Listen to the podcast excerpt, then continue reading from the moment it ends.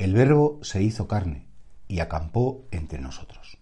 La Iglesia no deja de considerar, y nos invita a nosotros, por supuesto, a considerar lo que supone que el verbo se haga carne, pero después ese acampar no es como poner una tienda de campaña que es para un fin de semana, para un ratito, sino ese acampó entre nosotros, se podría traducir también literalmente por puso su tienda, donde nosotros estamos.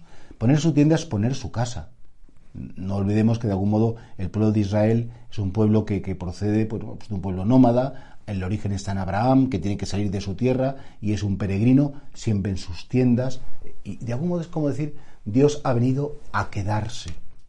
No ha venido a pasar un rato, no ha venido a, decirnos cuatro cosas, sino que ha venido a poner su tienda en medio de nosotros, habitó, acampó, se quedó.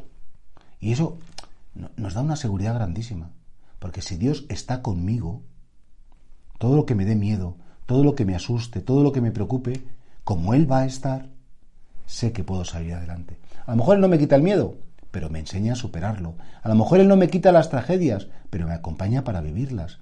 Fijaos qué bonito como cuando María recibe el anuncio del ángel, le escucha y, y, Gabriel le dice, alégrate llena de gracia, ¿por qué?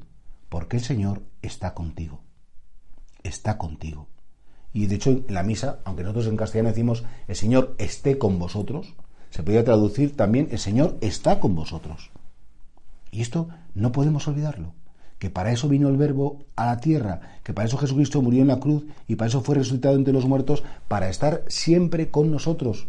De hecho, él cuando se despide de los apóstoles dice, yo os prometo que estaré con vosotros todos los días hasta el fin del mundo, siempre.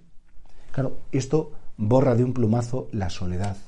Esto borra de un plumazo la inseguridad. Esto, si de verdad el Señor nos considera el don de, el don de creer en esto, nos sentiríamos como mucho más acompañados, no mejores, no más fuertes, no más, sino que la fuerza de Dios, la virtud de Dios, el cariño de Dios, la luz de Dios, se quedaría en nosotros.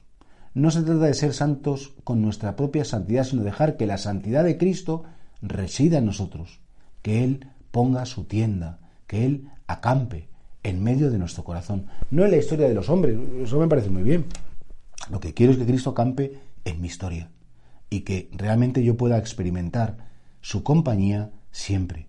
No digo ya todos los días, sino todos los momentos, todos los instantes, porque sé que compartiéndolo con Él voy a dar mucho más significado, voy a dar mucho más valor a cada cosa que me pase. Estamos comenzando el año, lo decíamos ayer, día 1 de enero.